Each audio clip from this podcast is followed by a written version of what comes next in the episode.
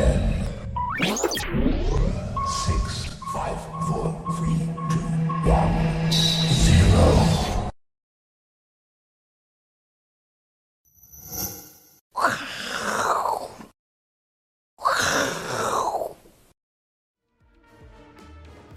那么 Namaste，欢迎收看，我是金钱豹，我是 Ash 阿司匹林。好，今天终于站到啊主位，好不好？啊右边啊才是我是金钱豹的主位，啊对不对？一直不来，啊就直接站主位，好不好？这样才可以跟大家好好的来分享。好，那一样到 YouTube 搜寻爆头，好，我是金钱豹。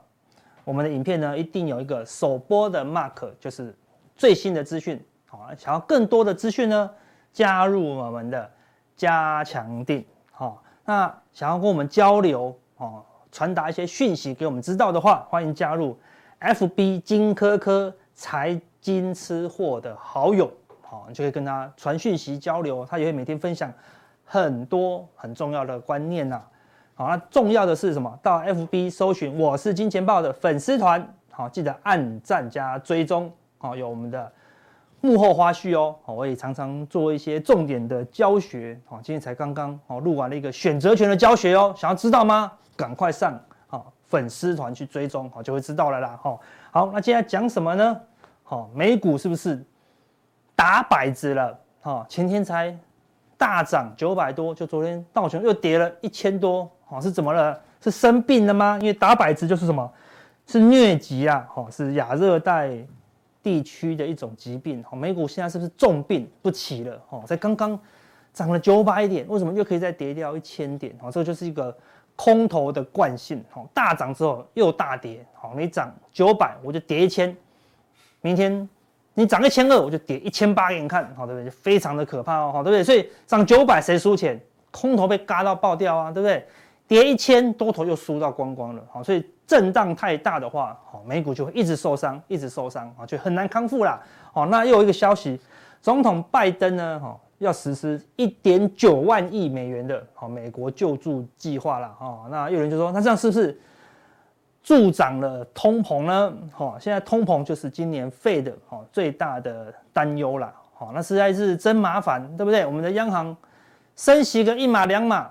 跟你家牛肉面的这个价格有直接关系吗？看起来没有直接关系耶，对不对？但是通膨就这样发生啦，对不对？事实上，解决通膨，你应该解决全球的塞港问题，你应该解决乌俄战争，对不对？但这些东西不解决，所以运费高涨，通膨就起来啦。好，那但 Fed 呢，它只会一招，对不对？你看央行说，我们要来实施那个全球运费补助，啊，只要是有货柜的降一趴利息，没没办法这样子啊，对不对？它只能通通都升息。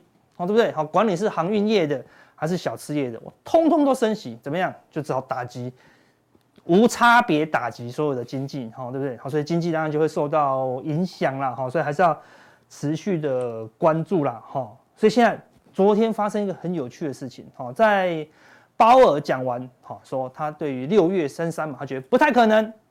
一讲完，哈，市场本来对于六月要认为最高几率的是升息一码。只升息一码喽，他认为说哦，鲍尔这么强硬，说不要升息那么多，所以他只升息一码。结果好，晚上美股一直跌，一直跌，一直跌，跌到一半的时候再看一下几率，结果怎么样？又要升三码了。好，市场完全不理鲍尔，哎，对不对？鲍尔就跟大家讲，我六月没有要升三码。就现在市场跌到一半，忽然又认为升三码的几率是最高。好，所以现在六月怎么样？又有升息三码的危机了，哈，所以你上网查哈这个 rate probability 的哈这个表格呢，哈，这是昨天最新的数据，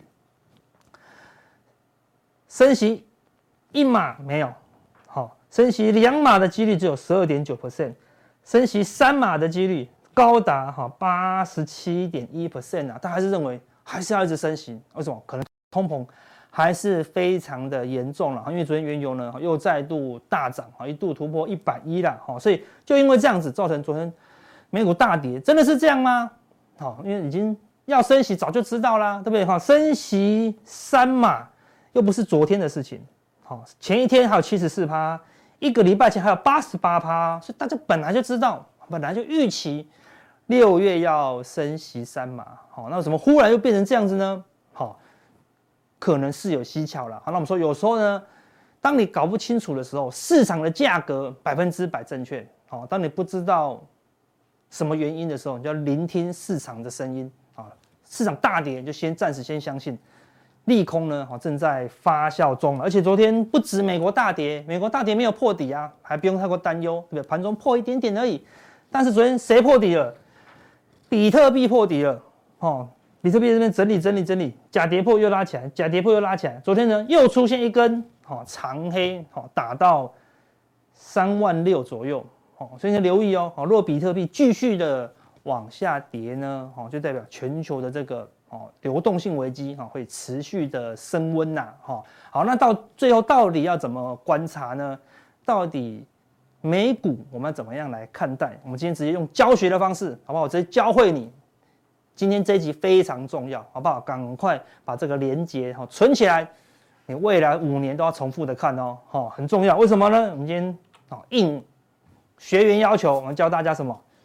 钻石差跟骷髅差，好不好？一般的教科书只给你讲金叉跟死叉，哈，黄金交叉跟死亡交叉，哈，那个都是。不好用的哦，最好用的是骷髅叉跟钻石叉，好，是我自创的哦。好，到底什么是骷髅叉？好，什么是钻石叉呢？好，我们来一个一个跟大家解释了哈。如果完全不懂的人，自己大概看一下，什么是移动平均线？好，什么是移动平均线？好，就是你二十日的移动平均线呢，就是二十天的收盘价加起来除以二十，什么意思？就是你每一天收盘价都买进这档股票。每一天都用收盘价买，每一天都用收盘价买，买了二十天，你的均价是什么？就是二十天的收盘价加起来除以二十啊。好，所以二十日的均价就代表这二十天所有投资人的平均买进的成本，然后当然会或平均的卖出成本呐。简单讲就是平均成本，啊，这个是才是它最大的重点哦，哈。那到底有哪一些均线大家比较常用呢？好，以台股来讲，哈，常用的是五日，好，就是周线，啊，一周的均线嘛。我要知道这个一个礼拜大家的平均成本是什么？我是这个月的平均成本二十日，啊，六十日就是一季的好平均成本。通常这一条线是最重要的，好，就是季线，又叫做生命线呐。所以你的股票，好，股价呢，如果低于生命线，它就挂了。好，就挂喽，好，对不对？好，就不要随便去碰它了，好，那再来还有有在用的是一百二十日，就是半年线，两百四十日就是年线，啊，这个是大家常用的，好，你在一般的看盘软体也都有，但是哦，你会发现有时候有人用十八日均线，好，有时用有些人用五十五日均线，好，有些人用一百一十五日均线，到底哪一条均线好用？好，事实上，如果你去改这个数字，代表你不会不会用均线了，好不好？它不是改改就好用，哈，对不对？因为改改，有些为什么要改一改这个均线？他觉得啊，每次刚好打到这个均线就弹起来，刚好打到这个均线就弹起来，有这么刚好吗？那只是刚刚好，好，可能二零二一年刚刚好。跟你讲，保证二零二二年它就不刚好了啦，对不对？好，所以你要知道这个均线的意义，好，而不是只是好硬背这个技巧，好，所以我们今天都帮大家好突破一些观念哦。好，那我们先讲趋势。什么是均线？均线就是趋势指标。好，像 K D 指标，K D 指标是什么？它是震荡指标，就是这行情没有很大，上上下下、上上下下的这样在在整理的话，就要用 K D 指标，对不对？来到八十就见高点，来到二十就差不多见低点。它如果是大行情呢，涨了三倍、五倍、十倍，你就用 K D 一定是赚不到钱，对不对？你就要用趋势指标，只要它一直涨、一直涨、一直涨。这个指标就不会叫你卖出这个股票，哦，所以 K D 不能用啊，均线才可以用。好，如果它是一个一直涨、一直涨、一直涨的股票，它就不容易跌破均线啊。好，那所以我们要知道一个股票的趋势，我们就要用均线好来帮我们来判定啊。好，所以如果假设是五日均线大于好二十日的均线，我们说这是一个短多的趋势，好，不是买点哦，它也不是卖点哦，它是跟你讲。现在好，right now 好，当下好，它是一个多头趋势。明天如果跌停，它可能就变成就消失了嘛，对不对？所以它技术指标永远跟你讲现在的事情哦。二十日均线大于六十日均线，它是一个中多的趋势。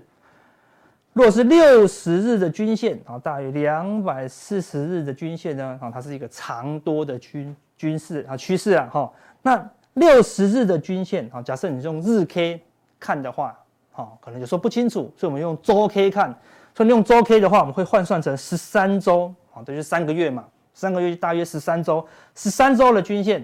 大于一年，一年有五十二周，啊，所以五十二周的均线，是吧？所以如果你用周 K 的 K 线来看的话，就是十三周均线大于五十二周均线，就是长多的趋势。所以你要先看，你到底是习惯一档股票报个三五年，还是三五个月，好，还是三五周，好，你就要用不同的趋势。好，如果说阿哥，我想要用那个十三周均线。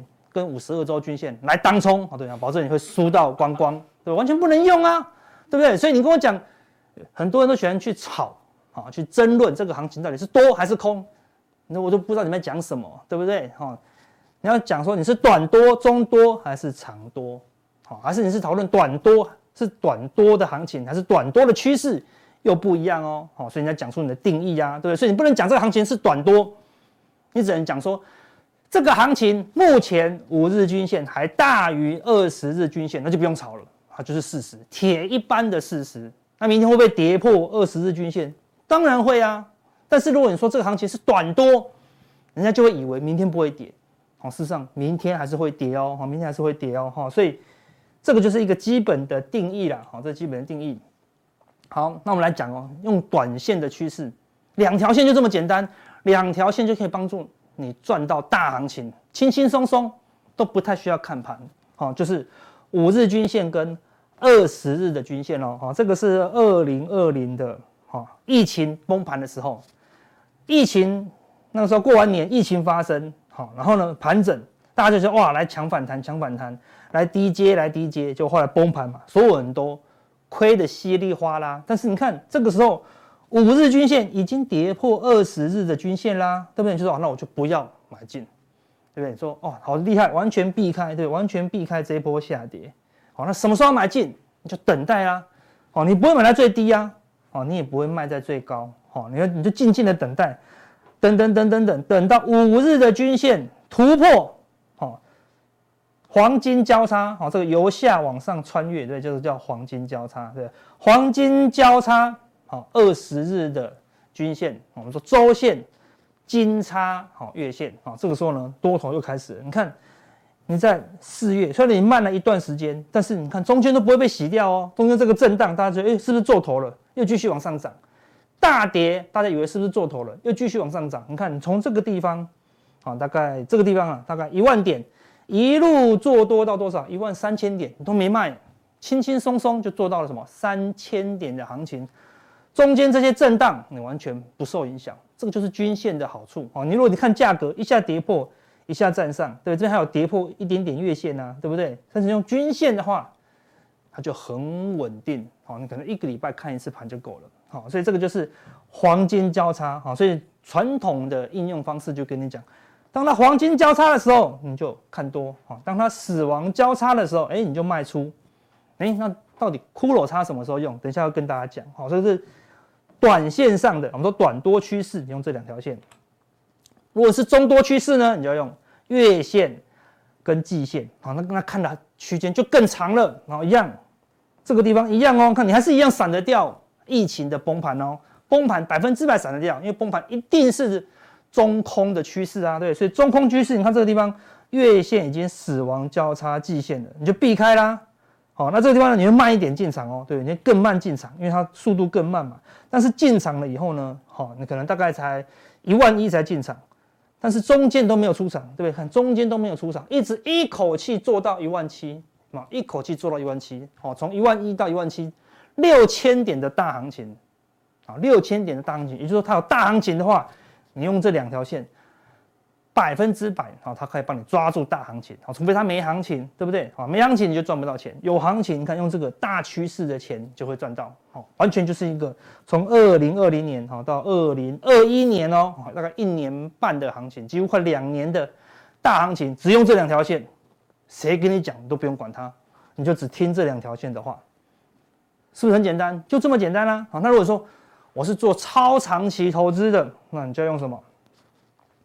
用十三 MA，就我们刚刚讲的季线，这是周 K 嘛，还是周 K 嘛？周 K 的十三周线跟五十二周线，啊，就是季线跟年线，啊，这是超长周期哦。我们看这个是二零一二年，这个地方进入长多，你看可以做了好久。二零一三、二零一四、二零一五，这个地方进入长空，你卖掉去度假，对不对？看一进入长空，起码大概一年嘛，对不对？这一年就好好度假。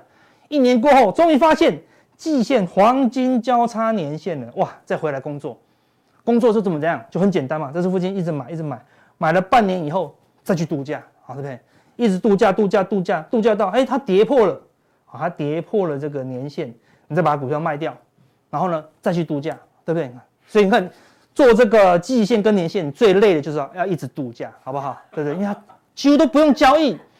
这每天那边当冲隔日冲，当冲隔日冲，有你这样赚得多吗？对不对？你只要负责度假，对，就赚就赚钱。好，这边卖掉，这个地方再买回来，好，这个地方再卖掉，反正没什么赚钱嘛，哈。但这个地方再买回来以后呢，你看，二零二零年的七月你才买回来，买回来以后呢，度假到什么时候？到最近，你看最近他终于回来了，他终于放假回来，终终于看到我的季线死亡交叉年线了啦，哈。所以呢。啊，这个就是超长期的啊！如果你不想要看盘，永远不要碰股市的啊，就用这两条线，轻轻松松。对，每一次的周期都是两年到三年以上，好，非常的轻松了哈。所以这好简单了说，阿哥哇，你看均线这么简单，对不对？所以所有的教科书都会跟你这样讲：黄金交叉买进，死亡交叉卖出；黄金交叉买进，死亡交叉卖出，对不对？这个就是找对的啊例子啦。好，那大部分时间呢，好像没有那么准哦。我们来找几个。情况给大家看了哈，我们来先来定义我们的骷髅差跟钻石差哈。传统的用法就是这样子，好，我们用五 MA 跟二十 MA，就周线跟月线。周线由下往上穿越月线，这个叫做黄金交叉哈，这是传统用法，有时候会不准哦。但是所以说这个时候有时候会哪会见到短线高点啊，不是每一次都会涨，有时候反而会见到短线高点。由下往上穿越二十 MA，你要再观察个三五天，哦，它如果可以又可以继续往上涨，哦，就是突破这个高点又继续往上涨，它就叫做什么？钻石交叉啊，这个时候才是什么？趋势确认呐，好，就交叉过后呢，你还可以继续往上涨，好，为什么呢？因为这个五 MA，我们刚才前面最前面有讲到，五 MA 是五日的平均成本。它由下往上穿越的时候，就是碰在一起嘛。五天的平均成本跟二十天的平均成本一旦一样的时候，你是由下往上嘛，代表最近刚刚往上涨，涨到过去二十天的平均成本，代表什么？过去二十天套牢，刚刚解套，它怎么样？它要卖掉啊，所以会有套牢卖压哈，所以它还可以继续往上走高，消化掉那个套牢卖压，这个时候才确定啊，它是短多的趋势啊。这个时候我们就称之为。钻石交叉了哈，表示什么？多方还有追加力啊，无论多贵，我都一路的往上买。好，那相反的就是这样子啦，哈，有五 MA 由上往下穿越二十 MA，这是死亡交叉，传统的用法。有时候哦，它会见到短线的低点，好，要留意哦。它什么时候才会真正的走空呢？哈，就是由上往下穿越二十 MA 之后。股价又继续往下走跌，好，就继续往下跌了，好，这个叫做骷髅差，好，表示短空的趋势，好，才由此做确认呐，表示什么？空方是有追杀的力道，无论多便宜，我都要一直卖，一直卖，一直卖。好，我们先来举实际的例子给大家看。好，你看啊，这个时候就没有那么顺喽。对，我们刚才看那个例子，好简单哦，对不对？黄金交叉就一直买，我们来看哦，讲在这个地方就好了。我们现在看这个地方，看。死亡交叉，说啊，把它卖掉，结果它要黄金交叉，黄金交叉你把它买进，它又跌下来，对不对？好、哦，这个地方一样啊，黄金交叉你买进，它要跌下来，好、死亡交叉你一卖出，它要涨上去，对不对？黄金交叉你一买进，它要掉下来，这个说什么？因为它不是真正的钻石差，好、跟骷髅差啦。好、所以我们来认真的看一下哦，这个地方，好，它黄金交叉以后，我看这个地方有一个十字线，对不对？震荡过后再走高。这个地方就确认短多，好，一旦短多趋势确认，就没那么容易改变，呃，一路的往上涨。好，这个地方呢打下来死亡交叉嘛，你看死亡交叉是这根 K 线呢、隔天就涨哦，对不对？所以话，如果说你如果你确定这一根是死亡交叉，你跑去放空，你说啊，不但多单卖掉，它就死亡交叉啦，我再放空，就隔天就出现一个红 K，很长的红 K 哦，对不对？你就被扒了，为什么？因为当刚刚死亡交叉的时候，会见到极短线的低点，好，见到这个低点之后呢，再破底，好，代代表什么？它有追杀力。有追杀力的话，代表短空的趋势确认。好，你看它反弹失败嘛？好，这个地方的话，有几乎要金叉嘛？对，看，所以一样啊。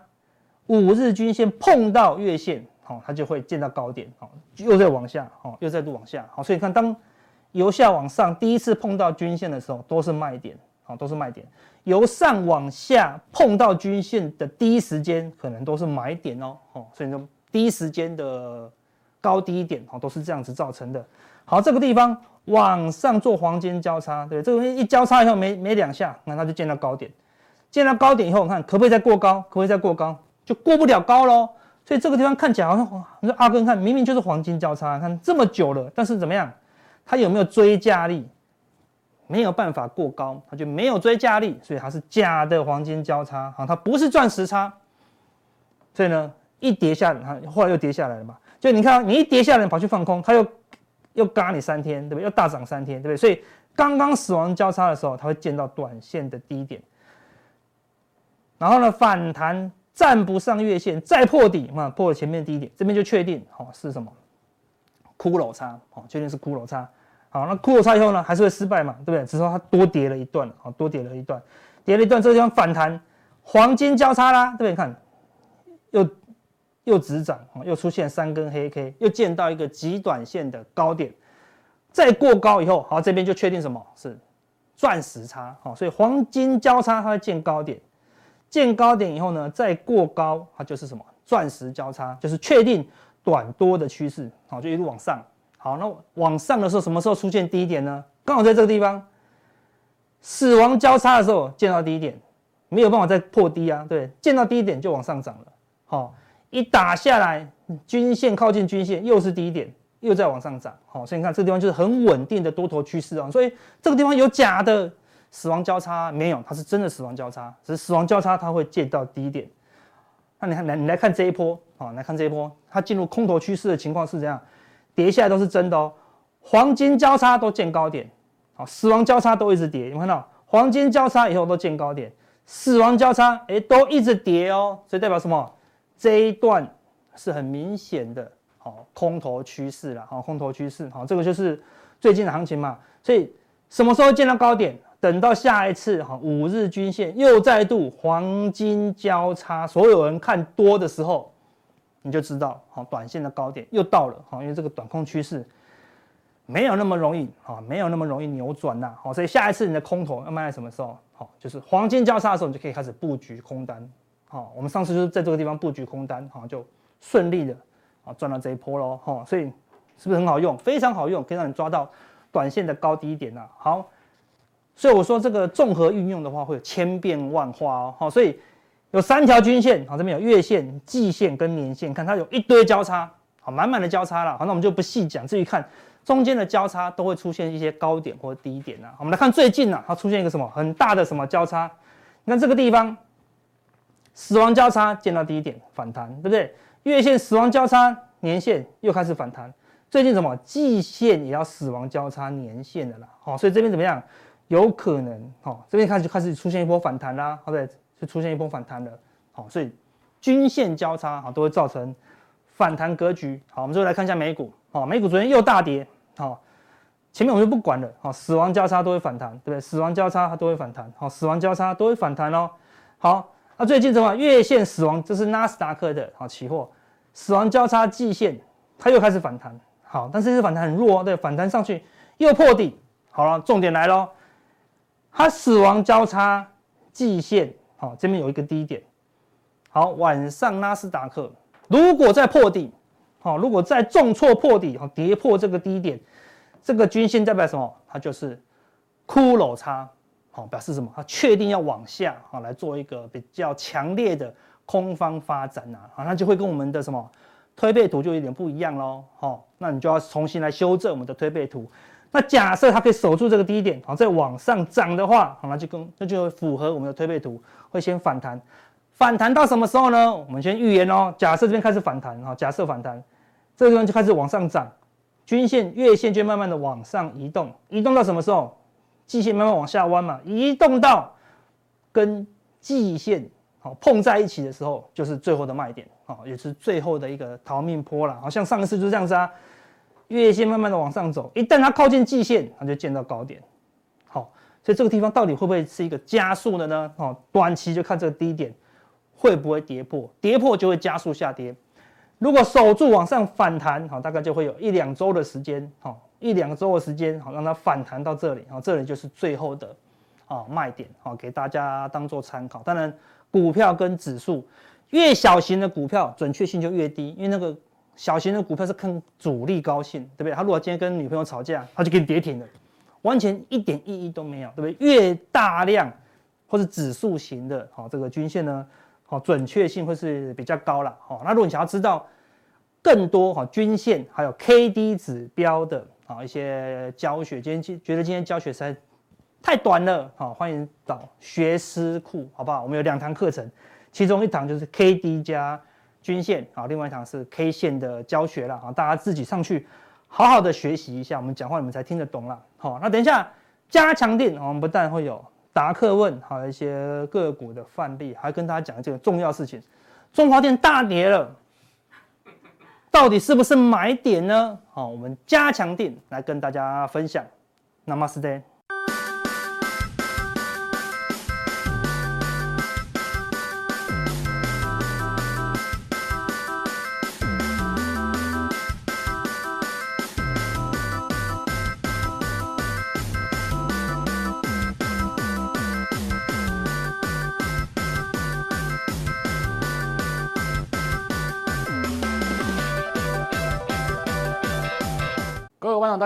欢迎收看，我是警报，我是张文鹤。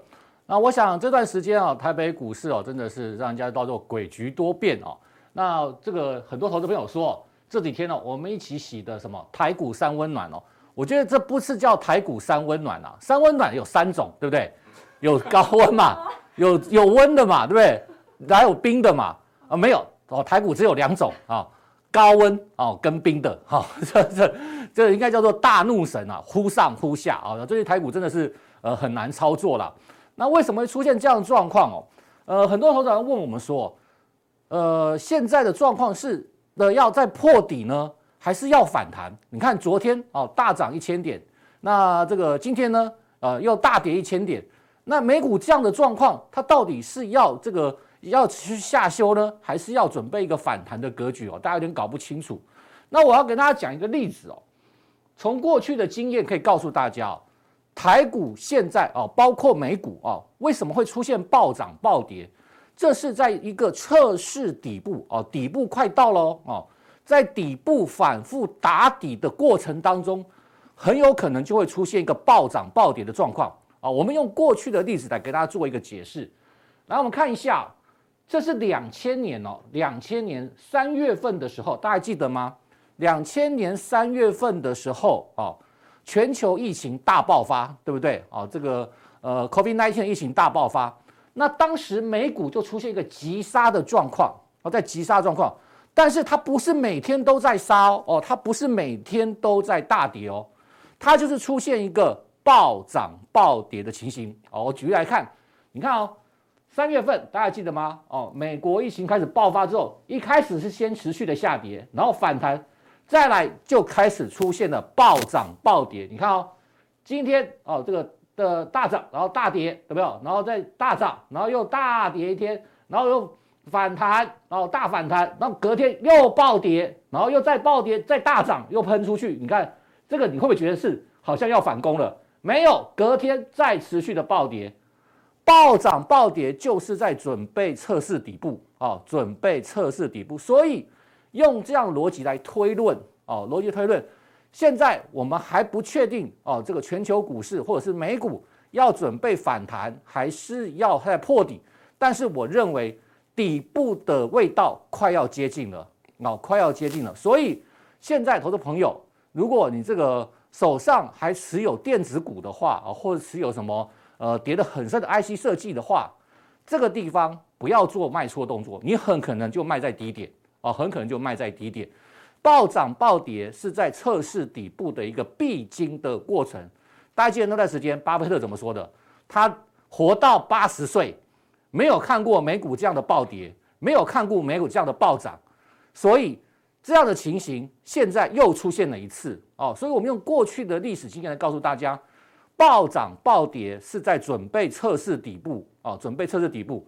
所以，投资朋友这个地方哦，不要哦，不要把手上的股票，假如说你手上买的是很多之前哦这个跌很深的电子股，我认为。底部的这个时间点就快要到了啊，稍微要有点耐心。那好，我们再来看这个台股的部分哦，一样的一个道理哦。呃，这个是这个台股哦跟 VIX 哦 VIX 恐慌指数的一个对比。呃，大家知道恐慌指数哦，这个越恐慌的时候哦，就表示说市场的信心比较不足。所以你看哦，它是反向的一个指标啊，VIX 恐慌指数是一个反向的指标。你看。一月二十六号啊，一七六七四有没有？当时大跌，为什么？因为 VIX 恐慌指数哦大涨。一月份为什么会出现这样的一个情形呢？大家还记得吗？那时候全球 COVID-19 开始爆发的时候哦，所以美股的恐慌指数大涨哦，然后台股呢，哎就见到低点。那同样，你看三月七号哦，这个 VIX 恐慌指数超过四十哦，四十的时候，其实哦大概接近三十左右的时候，大家就会稍微要。稍微要注意一下，因为就是有市场过度恐慌的一个情形啊，扣了大概三十三十以上的时候啊，到四十就表示有点过度恐慌的。还记得哦，呃那时候那时候这个呃就是我刚刚讲的两千年三月份的时候，大家知道 VIX 恐慌指数到多少吗？居然到达八十哦，那就极度恐慌了。所以呃巴菲特讲的话真的有时候很有道理哦。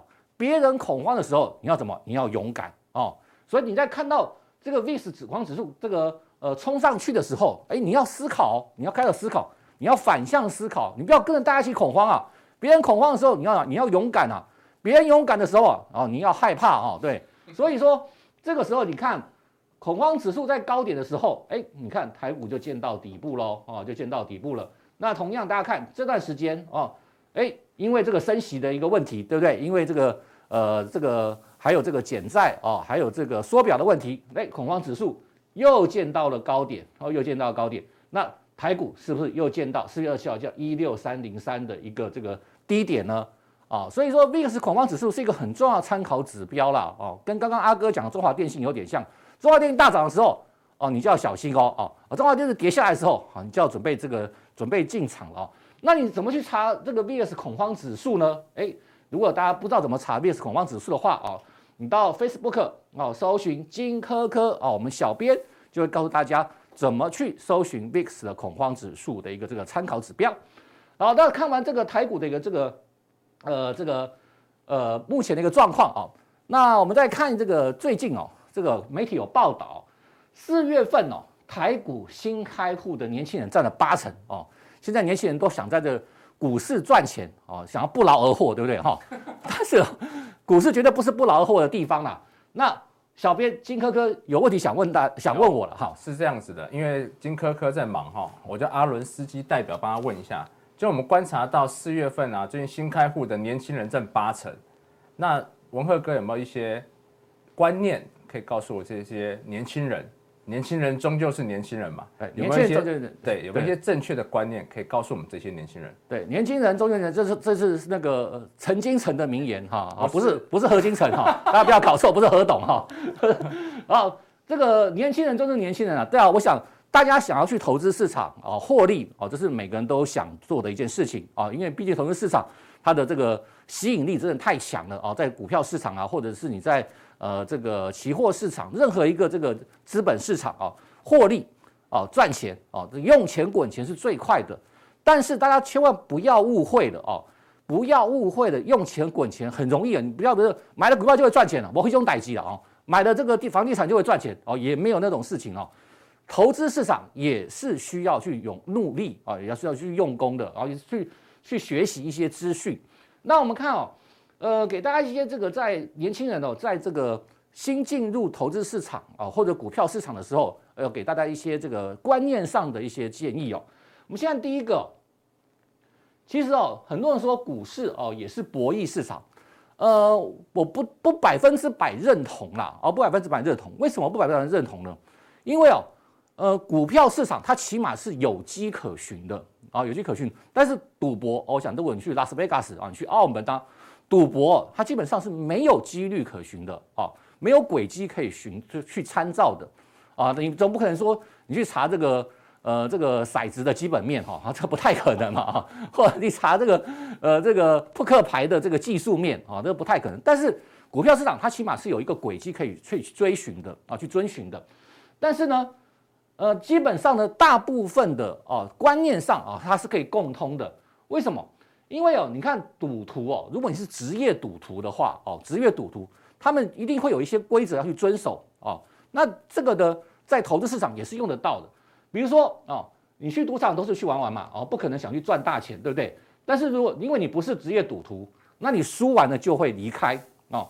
所以呢，一般投资人呢，在这个股票市场赚钱哦，就要这个遵守哦这个纪律跟原则。那我们因为去股，我们一般人去这个去这个去赌博啊，就是我刚刚讲的哦，因为去赌博。都去玩乐啊，就就享受一下赌场的一个气氛，所以你不是去赚钱，你不会去赚钱的，你不是想要去赚钱，那你输完了你就走啊，你是用一个玩乐的心态。那在股票市场，在投资市场，你不能用玩乐的心态啊，所以你要去遵守，就是假如说你是职业赌徒的遵守的规则啊，你在股票市场要拿这个这些准则啊，拿这个规则来规定你自己啊。那我们来看有几个规则，大家可以注意一下。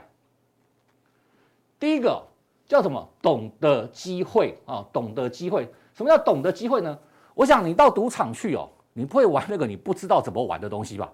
啊，你连那个如果你连那个吃角老虎都看不懂啊，你怎么敢去投那投那十块二十块呢？啊，那假如说你连这个骰子都看不懂啊，你怎么敢去啊？你怎么敢去玩这个骰子呢？啊，甚至你不知道二十一点的规则。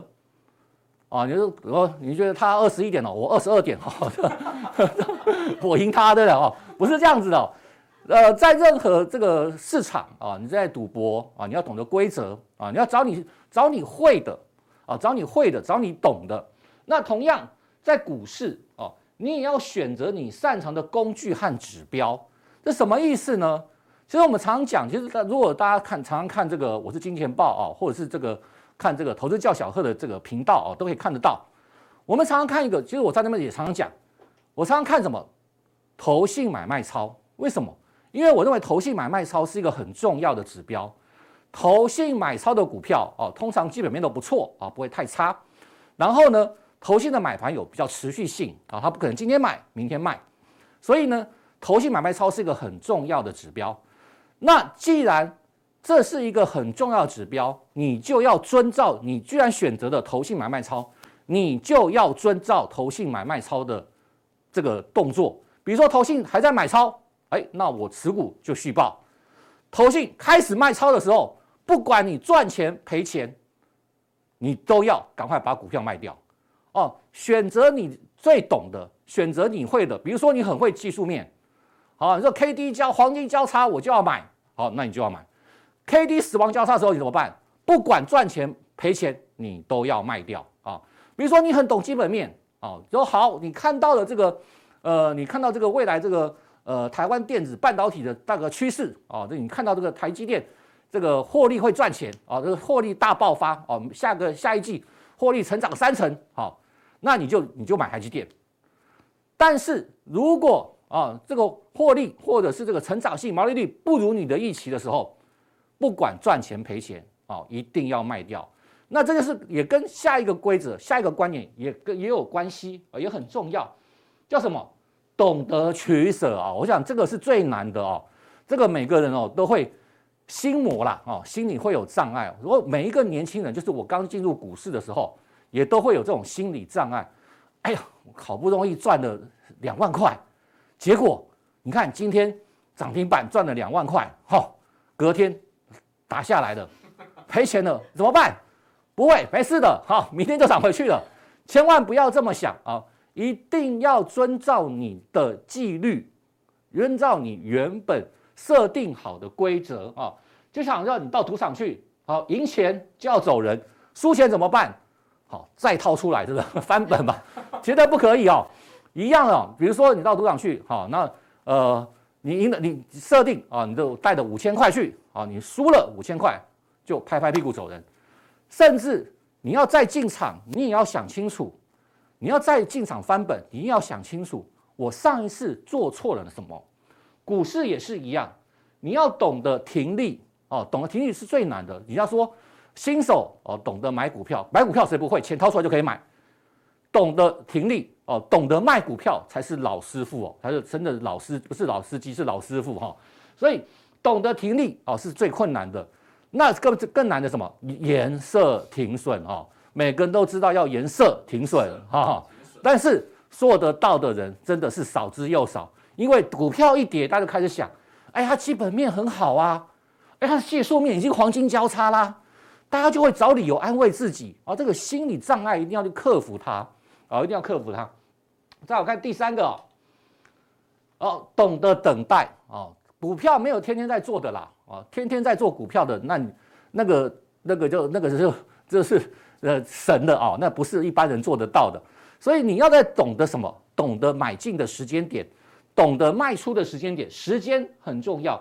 那职业赌徒他们怎么等待高胜率的机会？什么叫高胜率的机会呢？哦，比如说，呃，这个，哎，你看这个金额，比如说他们这个累积的这个奖金已经到了很大的一个很大一个数字了哦。比如说像乐透彩的时候，很大很久二十几期没有开出来了，哎，这些人就会去进场啊。同样。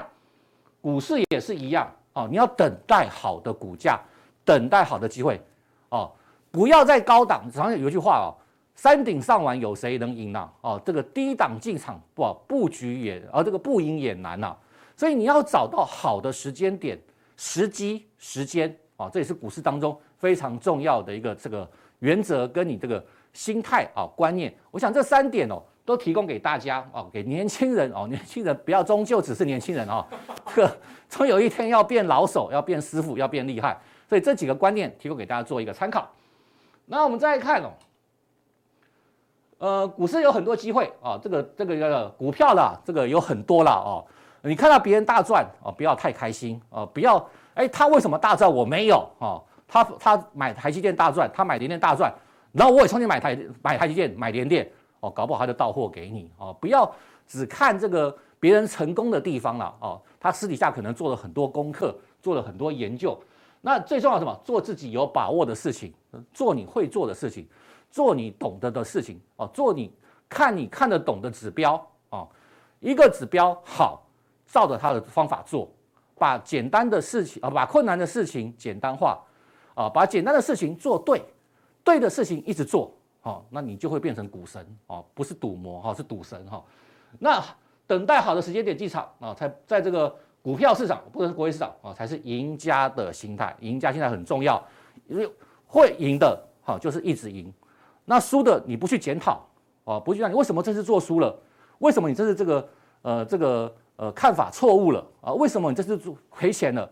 要去检讨你上一次做错为什么原因，然后修正起来。然后再接来做下一次，啊，不要这个想着翻本啊，这次进场输了马上翻本啊，下一场翻本啊，越越摊越平，我听讲哦，越摊越平，该停损就停损，停损完之后好好的思考自己错在哪里，然后修正心态，下一次你就会能成为股市当中的赢家。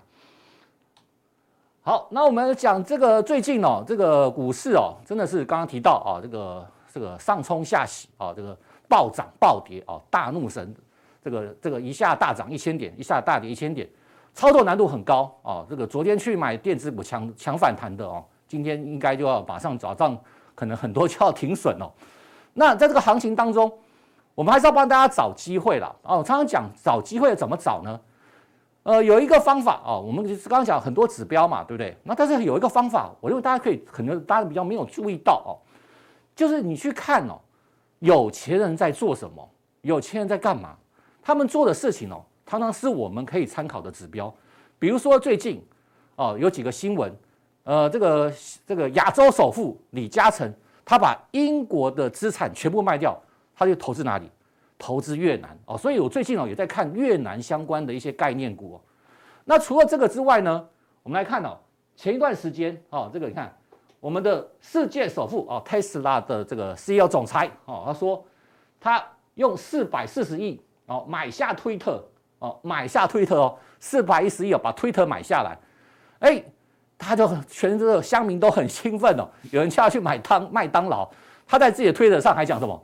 我要买把 TikTok 买下来，然后把它删掉啊！有钱就是任性哦，把买一个东西买下来，再把它删掉，再把它关掉啊！这个有钱就是任性。那为什么这个马斯克去买这个买这个 Twitter 呢？诶，他说起来是为了这个言论自由，但是我认为啦，我认为我个人认为啦，对他来讲，Twitter 是一个玩具啊，是一个玩具。